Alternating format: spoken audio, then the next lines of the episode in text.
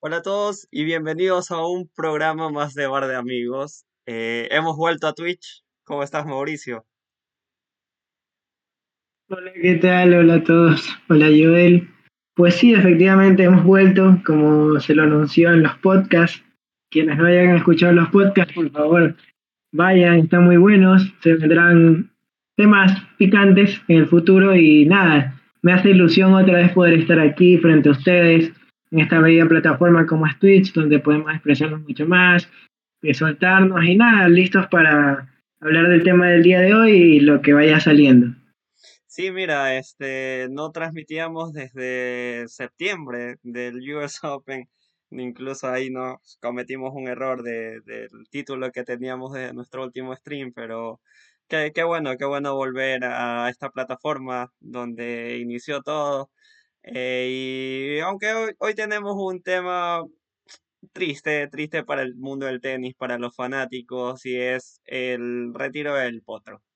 Del Potro, un jugador argentino de 33 años, si mal no recuerdo, eh, debido a las, a las graves y numerosas lesiones que ha pasado a través de su, a lo largo de su carrera, ha dicho adiós al tenis, eh, cumplió eh, hizo todo lo posible por tener, aunque sea un partido de, despedida, de despedirse en la cancha con su gente. Y él lo dijo, él mismo lo dijo, qué mejor manera de despedirme que en casa, en un torneo en Argentina, con nuestra gente y con su mamá viéndolo. Eso es algo anecdótico que también contaba él, que su mamá nunca lo había visto en un partido. Y bueno, lamentablemente fue en ese último partido de su carrera. Bueno, pues sí, la verdad me llamó muchísimo la atención como del Potro, desde la rueda de prensa, incluso antes del partido, ¿no? donde él ya eh, daba la fuerte noticia donde decía que posiblemente este torneo, que bueno, ya lo perdió, y el de Río, si no me equivoco, seguramente van a ser sus dos últimos torneos de su carrera profesional, pues ya su cuerpo no da para más, no aguanta más la presión física que tiene, eh, ya no puede disfrutar mucho del tenis porque los dolores son intensos, tanto así que decía que varios años tuvo que dormir y vivir constantemente con ese dolor intenso, ya sea para su rodilla, para su muñeca. Eh, me llamó también la atención el amor que él tiene hacia el tenis. Es verdad que uno por de manera predeterminada piensa que un eh, deportista profesional tiene que amar su profesión. Nos hemos dado cuenta, al menos en las últimas generaciones de tenis, que no tiene que ser así. Eh, tenemos, por ejemplo, varias, varios ejemplos como Nick Kyrgios, que abiertamente ha dicho que, si por él fuera, pues le gustaría jugar al básquet, pero bueno, le tocó jugar al tenis porque es muy bueno en esto. Creo que si no me equivoco, eh, Public, o capaz que aquí me corrige Joel, uno de ellos, de los nuevos, había dicho que lo hacía por, por dinero, ¿no? Pero es bonito ver a alguien todavía con esa pasión hacia el deporte y nada, desgarrarse emocionalmente y, y decirle adiós a posiblemente uno de los deportes más lindos del mundo. Sí, este, él lo dijo, que ya no, ya había cumplido todo en el tenis y ahora solo quería enfocarse en tener una vida eh, sana dentro de lo que cabe, una vida sin dolores, donde pueda estar en paz. Eh, pero ¿y quién es Juan Martín del Potro? Aquí tenemos unos datos, les traigo unos datos de Mr. Only, lo pueden seguir en Twitter, arroba onlyrogercanfly. Eh, Juan Martín del Potro desde el 2009 que se, se instauró la categoría ATP 500, es el único tenista con cuatro de esos títulos eh, durante una única temporada. También es el tenista con más victorias oficiales ante el número uno sobre pista dura con 10, le sigue Andy Murray, Novak Djokovic con 9 y Roger Federer con 8. También tenemos que es el que quitando al Big Four es el tenista en activo con más victorias consecutivas. En el 2008 acumuló una serie de 23 victorias. Y también eh, es Juan Martín del Potro. Ese es un dato eh, interesante, muy, muy interesante. Juan Martín del Potro es el único tenista con victorias en temporadas consecutivas ante Roger Federer en finales de un mismo torneo indoor. Ya sabemos lo muy bueno que es eh, Roger sobre esta superficie. Y mira, o sea, son datos eh, que marcan lo que ha sido la carrera de, Delpo. Eh, nosotros ya hemos dicho que, que no existen los, los what if, los que, hubiera pasado así, pero eh, si alguien se merece hablar de, lo que hubiera pasado es, es del Potro, sin dudas.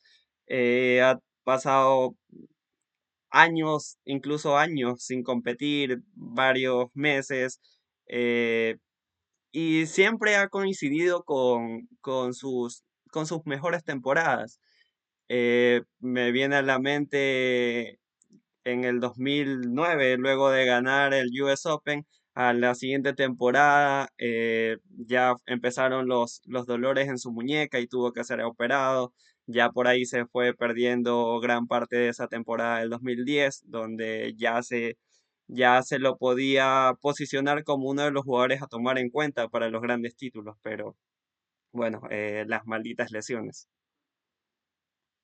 También, eh, aquí sí tengo un dato un poco nublado, no, no lo recuerdo muy bien, pero sé que de los últimos, creo que son 23, 24 slams jugados, eh, Del Potro es el, uno de los únicos, digamos, representantes latinoamericanos que, se llevan un slam y sobre todo por sobre el Big Three. También tenemos, creo que a Brinca, si no me equivoco, cuando le ganó a Nole en Roland Garros. Pero lo interesante de esto es que lo que lo hace más icónico la victoria de Delpo sobre Roger en, como bien lo mencionó Joel, en, ¿cómo se llama? En Estados Unidos, ¿no? En el US Open, es que Roger estaba en, su mejor momento, sin duda alguna. Ese año Federer había alcanzado la final de Australia, bueno, que la perdió contra Rafa, alcanzó la final de Wimbledon, que si no me equivoco se la ganó a Roddick, capaz que ahí estoy equivocándome. Roland Garros le ganó a, bueno, Rafa out por Soderling y le gana a Soderling en la final. Y luego se enfrenta contra Del Potro, donde era casi una victoria cantada para, me imagino, yo no tengo mucho recuerdo de ese partido, pero era una victoria cantada, donde el Potro muy joven, creo que ni 20 años tenía, y le logró hacer un partidazo y se terminó llevando. Tanto así que hay una escena muy icónica de ese partido donde Roger está muy sacado con el, con el umpire, diciéndole que cómo es posible que este muchacho cante los, eh, los ¿cómo se llama esto? Los, cuando pides el, el ojo de águila, Challenge. challenge.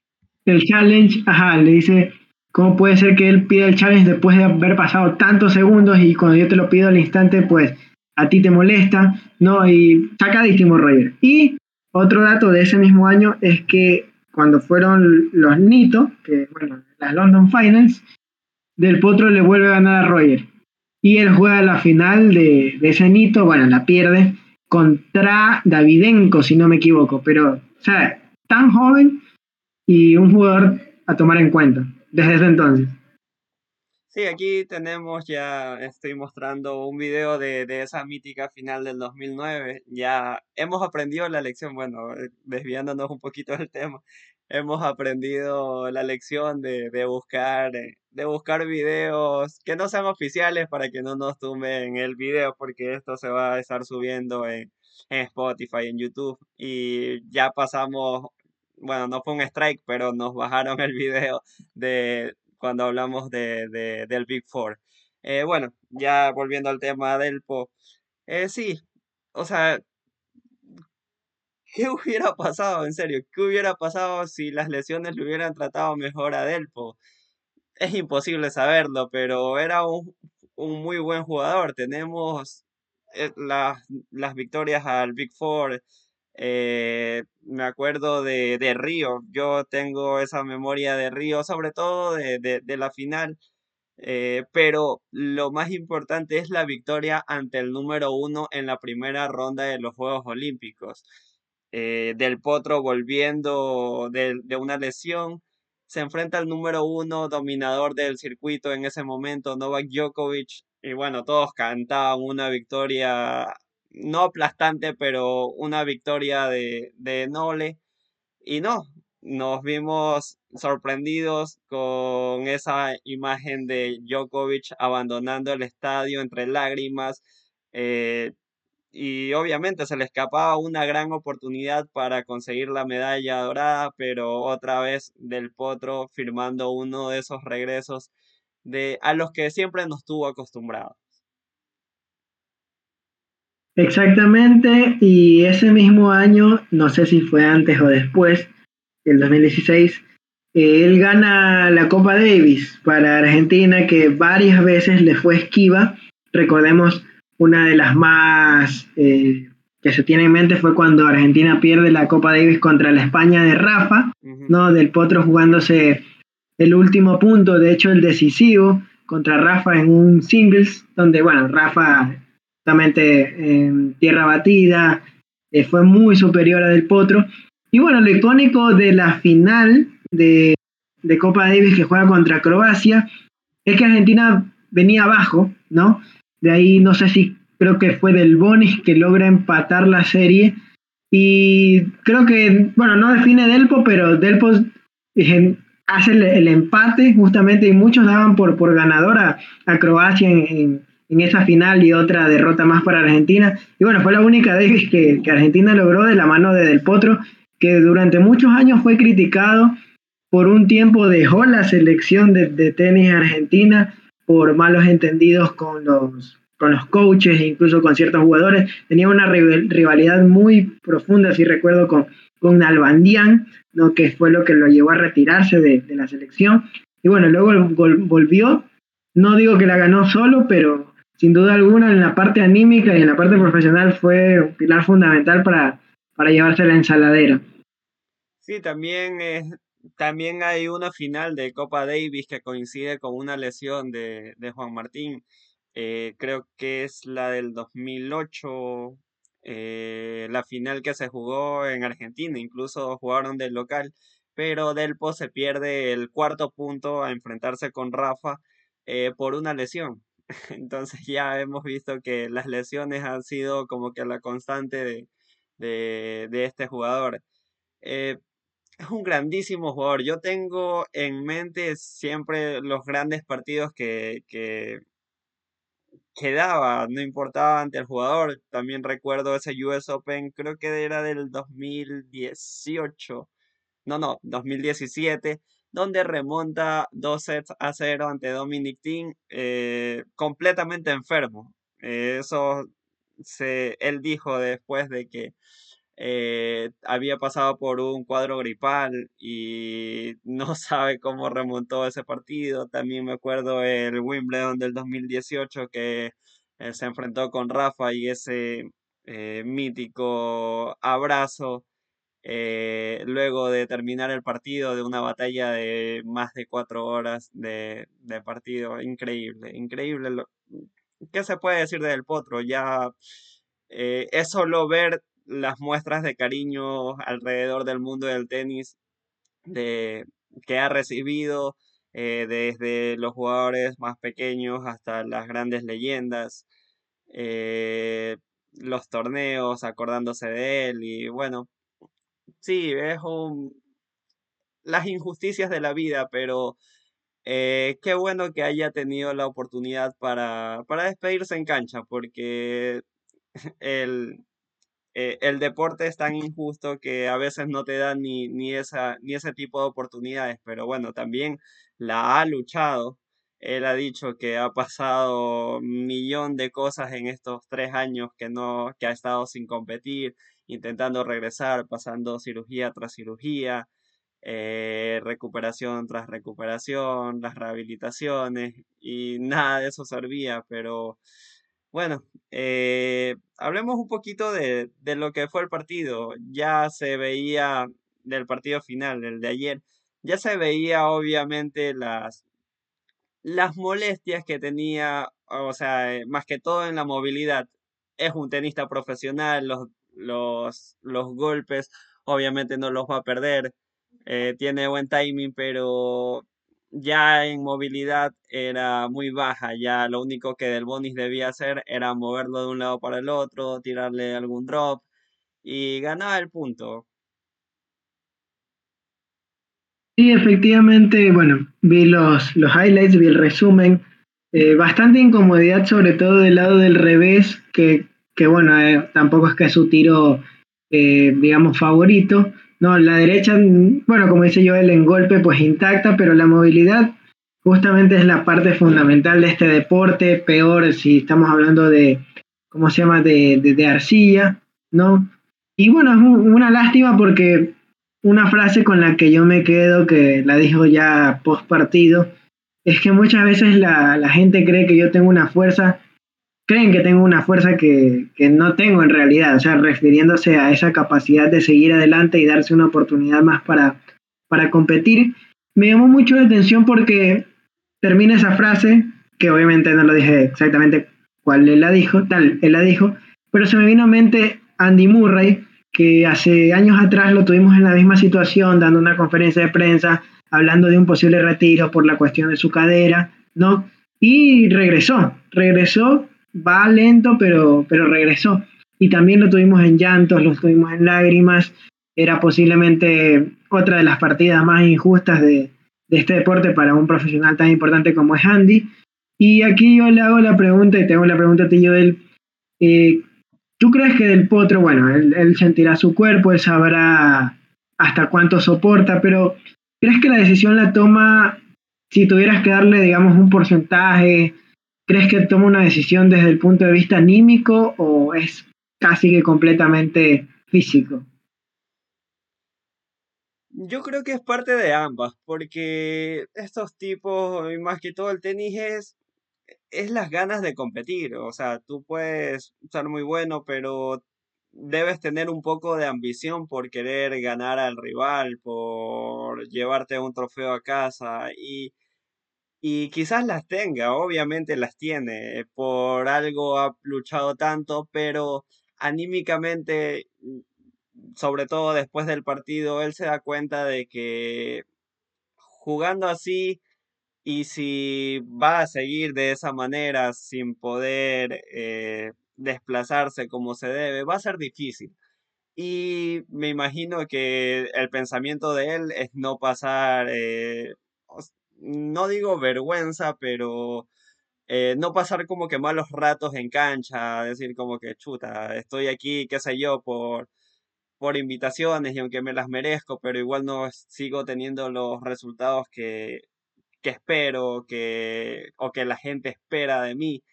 Eh, todo eso afecta. De ahí físicamente no sé cómo estará, si, si lo que dijo de los dolores pues ya quedó en el pasado o todavía lo sufre, porque fueron palabras muy duras, muy duras que dijo que o sea que todo lo que ya estaba haciendo era para tener una vida mejor, sin dolores, eh, una vida cotidiana normal. Eh, si eso ya ha pasado, pues eh, creo que físicamente no, no habría ningún problema, pero yo creo que tal vez no. Pero más pasa por lo anímico y de no sentirse mentalmente capacitado como para disputar, gran, disputar grandes partidos en los grandes torneos.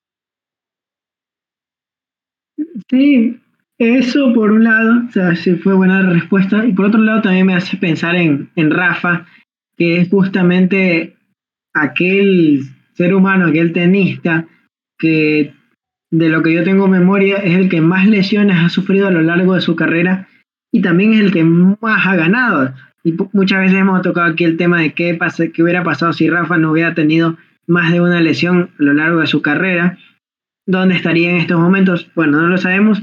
Lo único que para mí eh, afirma esto de aquí es que la mentalidad de Rafa incluso le permite superar este tipo de adversidades donde quizás él muchas veces se quiso deslindar del deporte. Por eso en las últimas ruedas de prensa que él da, él dice, bueno, yo estoy agradecido primero que nada por haber llegado hasta aquí. Nunca imaginé haber llegado hasta este punto de mi carrera a seguir jugando al tenis y ser competitivo que es lo que más le, a él le importa de cualquier tenista, y, y poder estar en, a esta edad y, seguir compitiendo, bueno, no sé si al máximo nivel, pero con la capacidad de poder ver, llegar a citas finales. Eh, desde mi opinión, pienso que tal cual como yo él, que todo pasa por un, punto de, la parte emocional, donde él sabe que con tratamientos podrá recuperarse, no al 100% físicamente, pero a un nivel que le permita estar dentro de una pista y competir. Pero si ya no se siente a gusto, si está con esa presión, con ese miedo de no tener los resultados, de volverse a romper, de tener que pasar otra vez por un quirófano y ya no lo está disfrutando, posiblemente eso le queme la cabeza y simplemente ya lo saque de disfrutar y él prefiere no, no desgastar sus años de vida, sus años de felicidad, eh, peor aún cuando, cuando haces algo tan bonito y, arruinarlo de esa manera. Sí, incluso él deja la puerta abierta, él dice, sí, me, sí, es un adiós definitivo, pero quién sabe, quién sabe si quizás en un par de años eh, de tratamientos, de rehabilitaciones, eh, pueda tener la oportunidad de, poder jugar mejor, de, de, volver a competir, de sentirme capaz de, hacer algo, deja esa puerta abierta para un posible regreso. Algo un tanto... Eh, no creo que pase porque es una lesión muy dura. Eh, por algo he estado tres años sin, sin, sin competir, pero bueno, te deja esa, esa pequeña gota de esperanza para el mundo del tenis, porque que un jugador se retire a, bueno, son 33 años y para el tenis no es una edad tan, eh, no eres tan joven, pero pero con la longevidad de Roger que ya está jugando a los, bueno, está lesionado, pero jugó en, plenitud física como hasta los 38 y medio, 39. Eh, sí se lo podría considerar como que al menos estaría perdiendo un par de años eh, de competencia, de estar en la élite.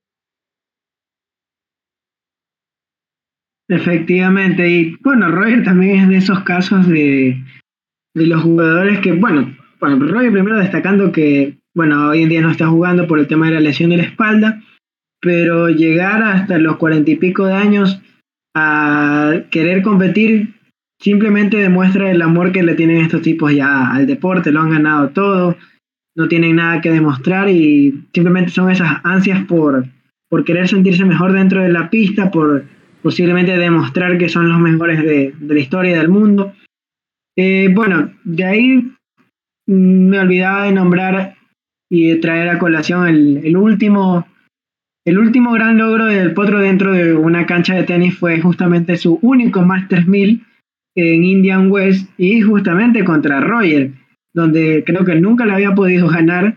Eh, no sé si en Masters le ha podido ganar antes, pero al menos sé que en Indian West no.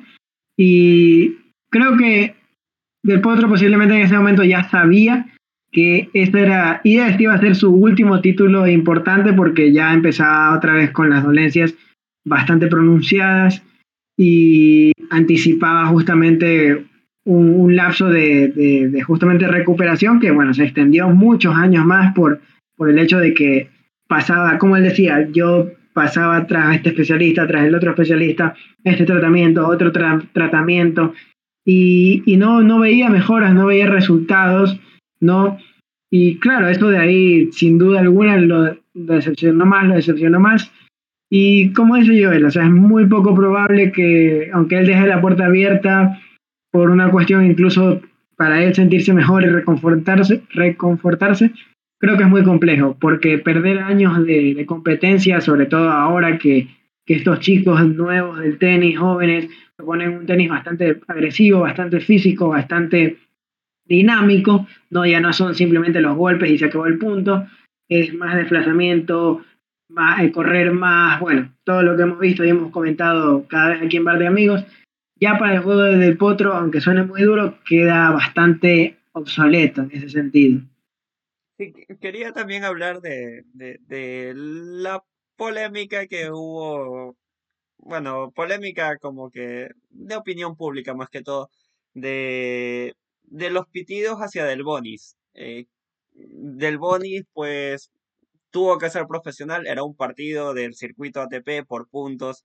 Y bueno, sí, eh, Del Potro quizás era su último partido, pero debía ganarlo.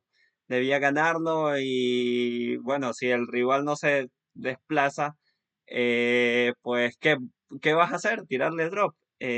¿Lo ves antideportivo o no? Yo, para mí obvio que no, creo que para ti también, pero la gente mm, tribunera o que quizás no ha visto un partido de tenis en su vida, pero era un momento importante y acudió al, al estadio, pues empezó a pitarle que sí, que eres una falta de respeto. Incluso creo que eh, leía comentarios de, de narrador o comentarista de TIC Sports, que es quien pasa eh, el Argentina Open en Argentina. Eh, también decía como que, ah, qué falta de respeto de, del Bonis tirarle un drop a, a Del Potro, mire que no se puede mover. Pero para mí no, o sea, tienes, si juegas un partido profesional, pues debes hacerlo lo más profesional posible, debes ganar eh, debes utilizar la táctica necesaria para ganar y listo. Bueno, eh, claro, bueno, sabemos, por cultura general, sabemos que la afición argentina es bastante, bastante pasional. Eh, incluso muchas veces, yo recuerdo hace años, ¿no? cuando Delpo no ganaba la Copa Davis, sobre todo no ganaba un título, lo que mandaban por redes sociales, y eso es que en ese entonces Twitter no era tóxico, sino toda la toxicidad era por, por Facebook. No me llama la atención que le hayan hecho lo mismo a, a Del Bonis. Eh, cuando viene de, de, comentarista, pues bueno, eso sí es un poco más bochornoso porque son personas, se podría decir que con una que su, que su palabra se podría decir está más fundamentada y debería ser mucho más profesional y no lo es. Eh, parto, como dice Joel, que o sea, Challenge no era un partido de exhibición, no era un partido de retiro, donde ahí sí puedes dar un poco más de show. Es un partido de, competencia profesional por puntos ATP. Y incluso me atrevería a decir que Del Bonis, al menos en lo que tiene concierne al segundo set, fue muy, se podría decir, bastante pasivo. Trató de, permitir a, que Del Potro se explaye más en su juego cuando tranquilamente pudo haberlo desde mi punto de vista le pudo haber metido un 6-0, 6-0, desplazándolo y trayéndolo a la net. Pero bueno, o sea, ya es cuestión de interpretación. Como bien dice Joel, y coincido, quienes se comportan tribuneros o esperaban que Del Boni regale el partido, no entienden, no entienden nada del deporte, simplemente. Sí, quiero ya, bueno, ya hemos hablado bastante de Delpo y lamentamos aquí su retiro, pero creo que este, este tema de, los periodistas es bastante extenso porque eh, más que todo aquí en Latinoamérica, bueno, aquí vivimos, así que por eso tenemos, por eso podemos hablar. Eh, no hay, o sea, hay, hay los periodistas especializados, pero no tienen eh, el foco necesario y al momento de comentar, pues son los periodistas deportivos, entre comillas, pero que son obviamente especializados solo en fútbol. ¿Y qué opinión te da al respecto de eso? O sea, que como que no se le da tanta importancia al tenis como para darle unos minutos a, las personas que sí saben.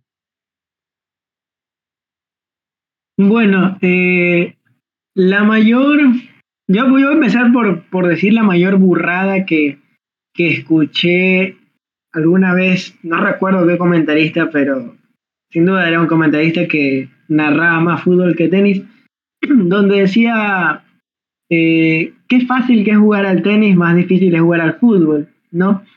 Y desde ahí me pareció una locura porque, bueno, mi, mi opinión también es muy subjetiva.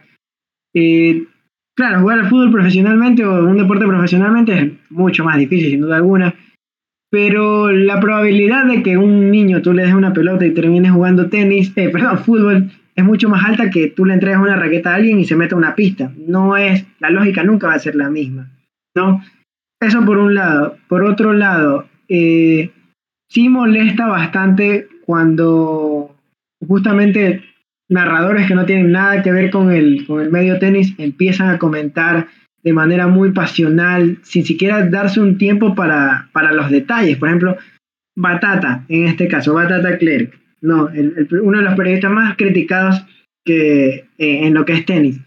El tipo es, te tira el que lindo, es bastante efusivo y todo, pero cuando se dedica a analizar y a darte un punto de vista desde lo que él fue profesional, y tú lo escuchas, no dice tonterías. O sea, hace un análisis bueno. No, quizás a veces se excede en cierta terminología que puede llegar a aburrir un poco, pero cuando tiene esos momentos, digamos, de fugaces, o sea, de, bastante claridad, para mí es uno de los mejores analistas en lo que es concepto. Y otro que también me gusta en lo que es concepto es eh, Fernando González. No sé qué piensas tú, cuál sea tu favorito, Joel, pero al menos ellos dos y José Luis Fran o Frana, Javier, creo Fran, que, Javier Frana, Frana, que ya no está, creo que ya no está, ¿no? No, ya no. Eh, para mí era el top. Ese era el top. Ese era el mejor analista de, de lo que es. Y, así para mí debe ser un prototipo de, de comentarista, al menos de tenis, que, que tiene su, su parte, digamos, de, de, mayor análisis de golpes, que no puede ser en el, fútbol, no te vas a poner a hablar a lo mucho cuando hizo el gol, que cómo le pegó, pero de ahí el tenis tiene esa parte más estratégica incluso. Y aquí está J. Andrade, Bo 98, felicidades al graduado, felicidades a Mauricio que se ha, ha graduado de la universidad, eh, muchas felicidades amigo. Eh, también Pedrito nos dice, ¿por qué no hay música de fondo para llorar? Ya ayer, ya creo que todo el mundo lloró. Eh, a mí se me salieron las lágrimas el día que supe la noticia de, de, la rueda de prensa que fue la semana pasada, creo que era el día viernes, eh, donde decía que más que, más que un, un regreso era como que una despedida su último partido. Ahí sí, chuta, veía las imágenes, videos de, del potro y bueno, sí, se me salieron un poquito las lágrimas por las injusticias del, del deporte. Eh, bueno, regresando al tema, eh, sí, tú lo has dicho, tú lo has dicho, eh, Batata Clerk eh, quizás no tiene las palabras apropiadas porque quizás no, no estudió para eso, no, de verdad no sé, pero me imagino que no. pero lo que sí tiene es el conocimiento tenístico y bueno, de mi parte yo eso lo conversaba, es un tema que ya lo teníamos en mente porque eso ya lo habíamos conversado creo que el, el día de la final del, del, Australian Open con Mauricio, decíamos como que bueno, eh, sí es importante eh, tener un título, pero en cuestiones como, como política, como deporte, ya sean todos los deportes, fútbol, eh, tenis, baloncesto, hay que saber hay que saber del tema más que... Yo diría que hay que saber más del tema que lo que saber expresarse. Porque de ahí sí, tú puedes eh, saber expresarte, decir unas palabras con acomodarle con palabras bonitas y todo, pero si no sabes el tema, eh, ¿qué estás tratando de comunicar? Nada, palabras vacías. Y bueno, Batata Clerk eh, para mí es uno de los mejores, como tú lo has dicho, es uno de los mejores, sabe de tenis.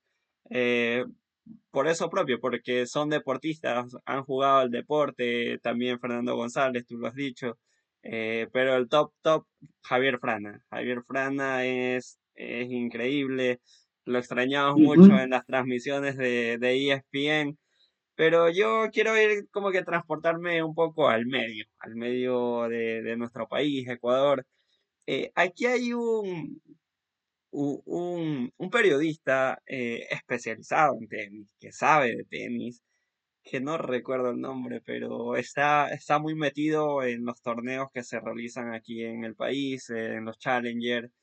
Eh, o sea, el, eh, el, tipo sabe, tiene sus años de, de trayectoria, pero no tiene el, lo que decíamos, no tiene ese foco necesario para transmitir, para transmitir a la gente, no tiene su espacio, eh, tiene pocos seguidores y entonces tú ves en la televisión, en, las, en los canales de televisión, eh, cuando dan alguna información de tenis, ¿quiénes los dan? Pues los periodistas deportivos, que no deberían decirse periodistas deportivos, sino periodistas de fútbol, y ya, listo, porque para eso están especializados, para eso saben, eso es lo que saben y ya, ya está. Y entonces es, es, eso, es esa injusticia de como que darle mucho, mucha importancia a solo un deporte y no al resto, porque hay personas que saben, personas que saben mucho y no tienen eh, pues eh, el medio como para transmitir esos conocimientos. Sea, sí, claro, bueno, de todas maneras igual ellos no lo justifico, pero bueno, se, se adaptan justamente a lo que es la, la realidad del país.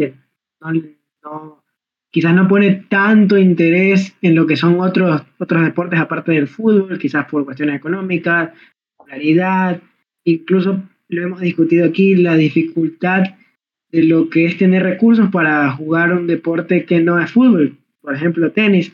Con Joel hemos discutido de las necesidades de los equipos, que no solamente van desde raquetas y pelotas, se necesitan zapatos especiales, se necesita quizás una vestimenta adecuada, ¿no? Porque es muy raro e incluso incómodo, por ejemplo, que yo vaya a jugar tenis y vaya, qué sé yo, en, un chaleco para practicar fútbol. Eh, no tiene mucho sentido, aunque lo podría hacer, pero sería muy ilógico de mi parte o, ir en jean, ¿no?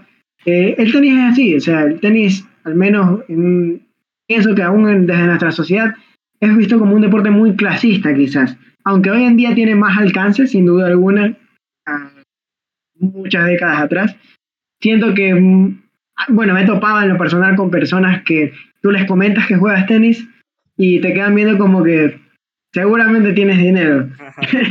y no, no es así. No es así, o sea, bueno, quizás sí tuve la ventaja de haber nacido en un círculo que practica tenis y te permite rodearte de todo tipo de personas, es la verdad. A lo largo de, las academias que estuve, me topé con, personas de quizás no muchos recursos, ¿verdad? Pero que tenían muchísimo talento, ¿no? Pero bueno, lastimosamente la falta de recursos no les permitió explotar mucho más eh, su, su, talento. Y también conocí personas con muchos, muchos, muchos recursos que no tenían mucho talento, pero eh, digamos tenían más foco. ¿no? Son esas injusticias en general del deporte. Y bueno, hablando, eh, terminando con lo que dice Joel, ¿no? Sí, más que que me moleste el hecho de que comenten desde el desconocimiento, me molesta aún más, y Joel también lo ha dicho, cuando se quieren subir al barco. ¿Qué quiere decir que se quieren subir al barco? Cuando hay muy buenos resultados, como por ejemplo nuestra representante, que es una canadiense, que el papá es ecuatoriano, pero es canadiense, ¿no? no recuerdo el nombre ahora, o cuando empezaron los Leila Fernández, o ahora último en este slam de Australia, ¿no? Que, ¿Cómo se llama el, que está jugando bien el mixto? Gonzalo Escobar. Eh, Gonzalo Escobar, y yo me lo sé, Gonzalo Escobar. Ya veía, aunque sea el titular ahí de la parte de deportes, un pequeño apartado, poco más, somos los mejores del mundo. Eso me molesta. Esa, esa falsa pasión por el deporte. O sea, resultadista. Y eso es, eso es feo. Ajá, exacto. O sea, si te apasiona el fútbol, pues ya, dale, solo el fútbol y listo. Mm, ya, para que. Eh, yo también veía eh, un tweet de, de, un periodista deportivo aquí del país, eh, donde estaba, creo que ATP Tour o Tennis TV. después de la victoria de Rafa subía uno, un, un una recopilación de, de puntos de, de Rafa y decía como que y bueno, lo reposteó y, y ponía en el, en el caption como que eh, una animalada de Rafa o, o, como que o como que dándole recién la, la importancia a todo lo que ha hecho Rafa, como que mm, tuiteando desde el desconocimiento, este, prácticamente. Eso sí, como que tú, como tú lo dices, o sea, tratando de subirse al barco, como decir, oye, sí, mira, yo sigo todos estos deportes, mira, ganó Rafa, eh, qué sé yo, el baloncesto, está en las finales de la NBA, mira este equipo buenísimo, y no, o sea, tú solo sabes de fútbol y ya, vale, basta ahí. O sea, yo tampoco es que me creo mucho, o sea, mm, siempre lo he dicho, eh, sé algo, sé algo de, fútbol porque siempre eh, pues, crecí en un entorno futbolero a, a muerte eh, lo practiqué, creo que no soy malo, pero también sé de tenis, también sé de tenis, ahora ya lo practico, eh, crecí también viendo tenis y sé. Así que puedo decir que sé ambas cosas, pero bueno, eso sí es lo que me molesta. Eh, creo que esto era lo que teníamos para hoy. vamos a... ¿Quieres, lo, que vamos a hacer? Sí, sí. Empieza, dale. Sí, pero, ajá, espérate, pero yo solamente quería traer aquí un apartado porque el otro día recordaba y, bueno, lo quería dejar para un podcast, pero dije, no da, no da, tiene que ser algo bastante espontáneo. Yo te quería hacer simplemente dos preguntas. Primero que desde tus propias palabras digas qué significa para ti el bilardismo y de ahí, bueno, primero respóndeme eso, después quiero, quiero traer la, la otra. ¿Qué significa para ti? Para mí el bilardismo es, mm, es tratar de pasar por, el, por tu rival con tal de ganar. Obviamente, dentro de, lo legal, eh, quizás no lo políticamente correcto, pero legal, por tratar de ganar, listo. Ya, perfecto. Eh, tenemos opiniones bastante similares. Y ahí yo te pregunto otra, y si es que nos quedamos callados o no. este, ¿Fuimos bilardistas en Riobamba? Bilardistas en Riobamba. Porque se podría decir que. De ley, de ley. Lo ganamos en el escritorio. No, no, de ley. Lo ganamos en el escritorio. De ley, de ley. Y, no, tengo que contarlo, tengo que contarlo. Porque. Bueno, eh, cuéntelo, pero cuéntelo desde el contexto de que hubo una final, hubo otra final, o sea, mi final, la final de los muchachos, y nada, los puntos se dieron, hubo algo raro ahí y ganamos. No, y, no solo eso, porque también en la premiación nos llevamos eh, eh, el general por también por un bilardismo. Ya mira, bueno, vamos a contarlo, vamos a entrar a, ponerles un poco en contexto. Eh, bueno, nosotros fuimos a Riobamba, ya creo que la gente del canal pues ya lo saben, pero igual a los que se están uniendo, pues vamos a contarles de nuevo. Fuimos a Riobamba en el 2019 a, a competir en la Spotch. bueno, todo la Spol, pues qué bueno que destinó sus los recursos necesarios para, para darnos comodidad, eh, transporte, alimentación, eh, bebidas, eh, hotel, hospedaje, todo, todo muy bien, todo muy bonito. Fue una experiencia gratificante para todos los deportistas de tenis, de todos los deportes en general. y bueno, llegó el, día de competencia, se fueron eliminando los muchachos, nos fuimos eliminando. Y en singles avanzó este Mauricio a la, a la semi. La semi jugaste un partidazo como de más de dos horas y media. Eh, al final se lo terminó llevando. Me acuerdo de ese pelotazo en, la, eh, en, la, en el cuello arriba. bueno, pero épico, épico. Eh, y bueno, la final la perdió ante un, muy buen jugador de la Sports.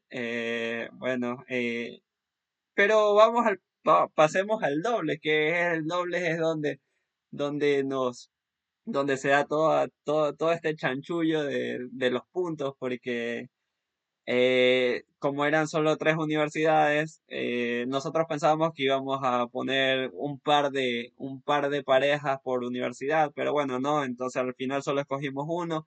Eh, fue nuestro amigo Roberto y Nelson. Eh, quienes por sorteo pues jugaron, compitieron y creo que ganaron el primer partido, ¿sí no?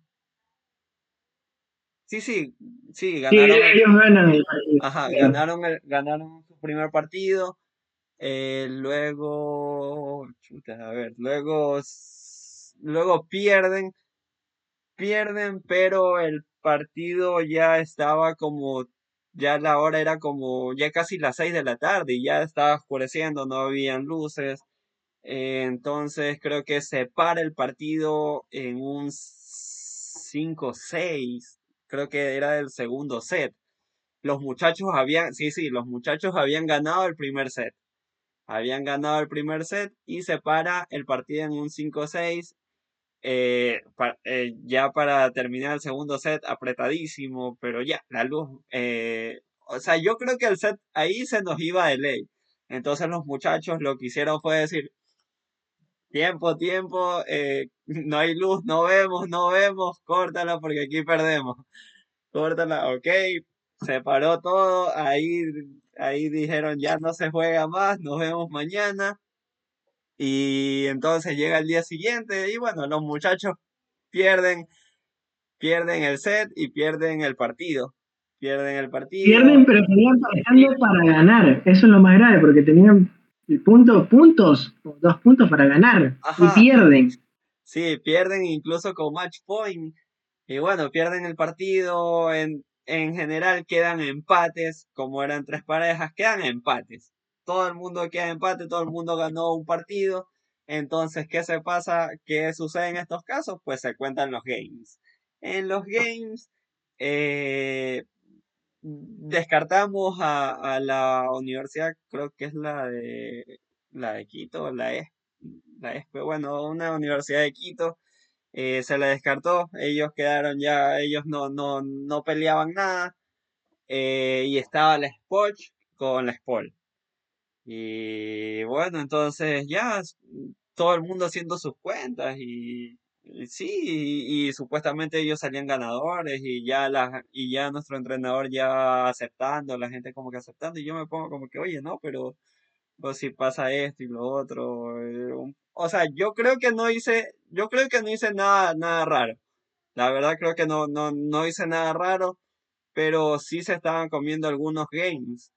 Entonces lo que yo hice fue, oye, no, pero contemos de nuevo porque esto está mal esto está mal, según mis, mis cuentas, pues deberíamos ganar nosotros. Y sí, efectivamente, yo, o sea, solo, si se le puede decir pecar, solo pequé en decir que, oye, se está contabilizando mal los puntos, aquí ganamos nosotros y listo.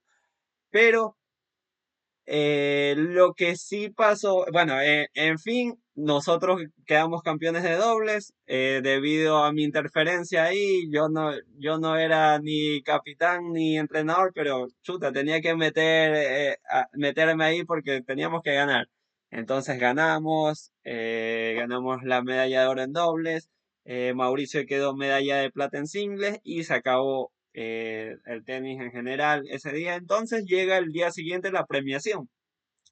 Habían, sí, aparte de, las, las categorías del single y el doble, había una parte general, el campeón general de la, del deporte.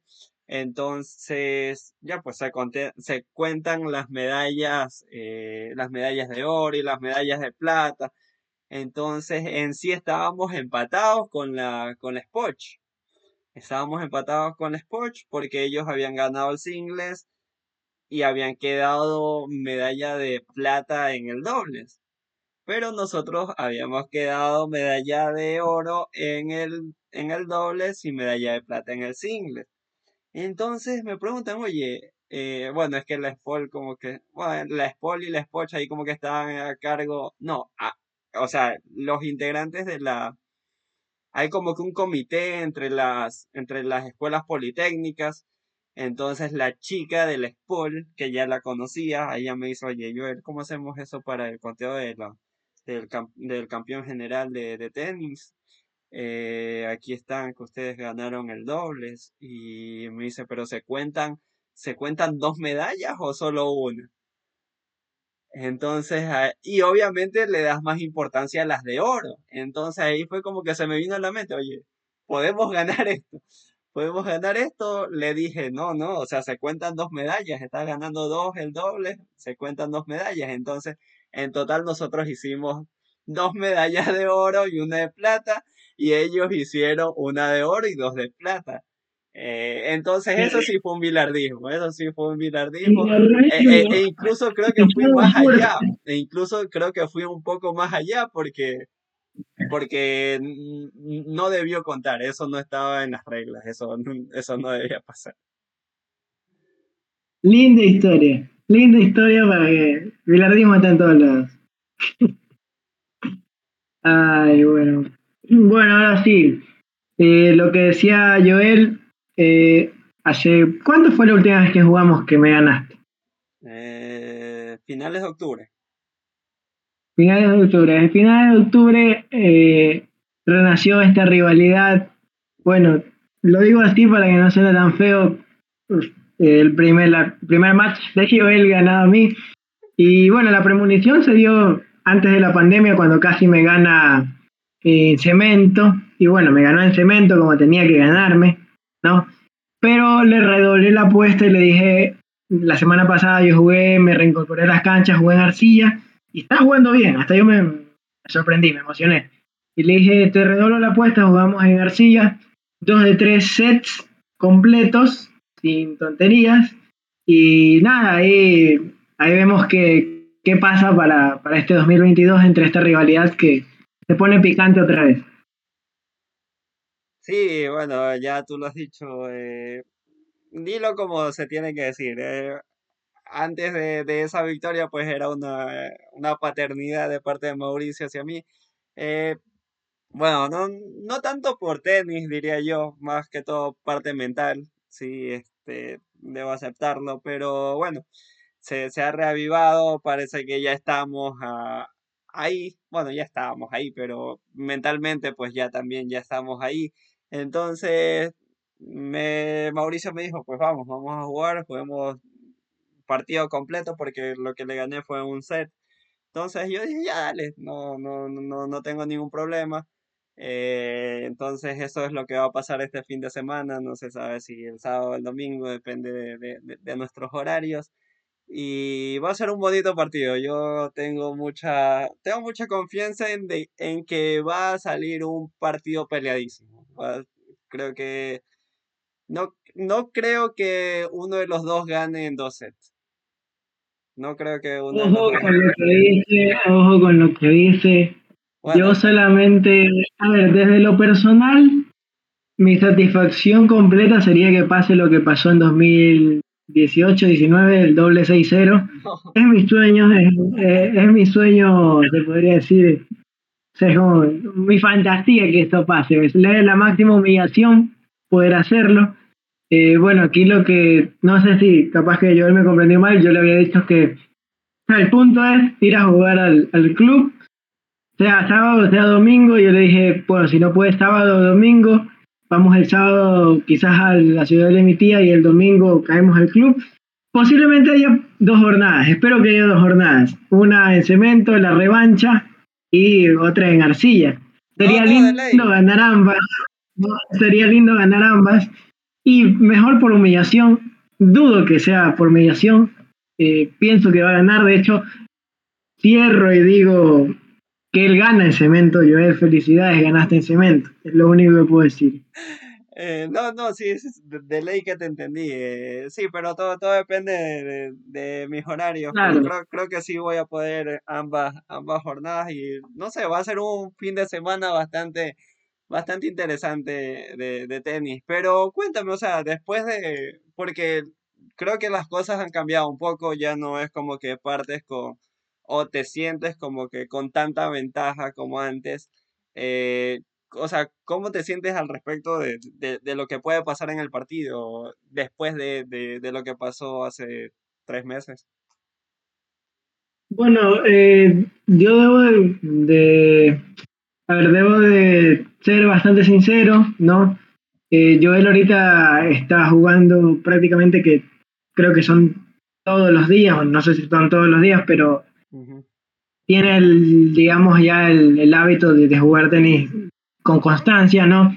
Y no solo eso, el hecho de estar entrenando con personas que seguramente algunas son mejores, otras están a su nivel, y el hecho de enseñar le ha permitido desarrollar nuevas técnicas que antes no contaban, ¿no? Antes para mí me era muy fácil, por ejemplo, ganarle un punto simplemente aplicando slides. Incluso había partidos donde él se molestaba conmigo porque solamente jugaba slides y me decía, juega bien, juega bien. Yo le decía, pero es que con esto me basta para ganarte. Y eran palabras duras que seguramente él le molestaban, porque se lo haber tomado como que me le estaba minimizando, pero eh, quizás era la manera que yo buscaba que él cambie su juego, porque demostraba que simplemente metiéndose un poco por la parte mental caía fácilmente, caía derrotado. Eh, los recuerdos que traigo de, esa, de ese último partido que tuvimos fue un Joel, bueno, desde lo tenístico, pues, con más variantes. Eh, sí, los, los, errores quizás clásicos por el revés, pero ya no, ya no simplemente tenía un recurso, o sea, si no le salía el revés a dos manos, aplicaba slice. No sé, no recuerdo si aplicó un drop, pero mucho más seguro. Y Joel mucho más seguro es más peligroso yo tampoco estaba con mucha confianza, por eso ahora me, me atrevo a retarlo porque el día sábado que jugué me, me, sentí con bastante confianza, sobre todo haber ganado dos partidos y, y bueno, ojo que estamos en Arcilla y Arcilla, yo soy Rafita en Arcilla y yo él creo que nunca ha podido ganar en Arcilla más que un chiquitón, si no me equivoco. y nada, como sigo el análisis de, esa vez, eh, me supo dominar, o sea, esa es, la, esa es la, frase, me supo dominar. De hecho, yo tuve hasta la oportunidad de ganar el partido porque saqué, pero él estuvo sereno y, no se doblegó, ¿no? Y nada, tuve que reconocer que, fue mucho mejor que yo en, ese momento, dejando a un lado las excusas que podría tranquilamente poner que no ha jugado, que no, que no jugaba, que no ha jugado. Eh, de todas maneras, al yo reconocer que he jugado mucho más tiempo antes que él, eh, siento que quizás no, no lo pude competir muy bien, pero él, él supo aprovecharse de, de, eso de ahí y perfecto. Eh, nada, de ahí, si lo hubiera jugado otro set, que no se lo jugué en ese momento porque no soy tonto, obviamente no voy a permitir que me, que me, que me, si ya con una me molesta tanto, imagínate con dos, lo que me molestaría más. no fui tonto y lo dejé ahí, murió en el 7, 7, 6, 7, 5, ¿cuánto fue? 7, 6. 7, 6. 7, 6.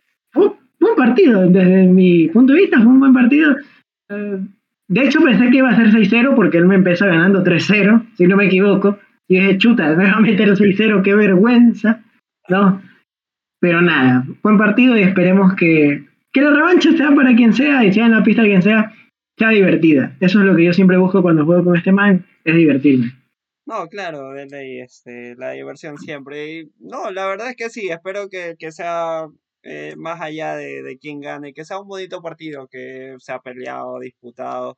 Eh, yo ya hablando en general de lo que espero del partido, más que todo en el de Arcilla, eh, voy a ir, la verdad, aunque como tú dices, has venido de una para, recién vienes jugando la semana pasada, pero tú prácticamente has crecido eh, en arcilla, yo lo mío, lo mío y entre comillas, porque, o sea, tampoco es que es como que pueda decir que domino esa superficie, es, cemento, pero me siento más cómodo, más que, más que todo por la manera de desplazarse, pues me siento seguro de que sí, no me voy a caer, no me voy a resbalar.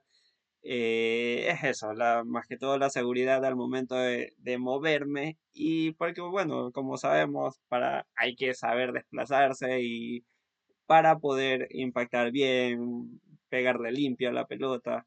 Entonces, yo voy, voy sin expectativas más que todo al, partido de al partido de Arcilla, pero en, eh, en el de cemento sí tengo un poco más de confianza, la verdad es que sí, o sea, ya cuando te quitas esa, ese fantasma de, de, no haber podido ganar, pues ya es como que te da confianza, juegas un poco más suelto, eh, ya el brazo no se te recoge en un, en un momento importante, entonces ya, ya juegas con esa soltura, eh, esa confianza de que eh, no, ya juegas sin esa presión, sin esa presión de que, oye, debes ganar sí o sí nunca has ganado, debes hacerlo ya. ya entonces es, es eso, la verdad.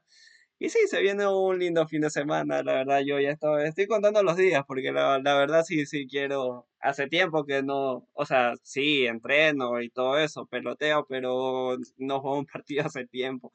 Así que va a ser bonito, va a ser bonito.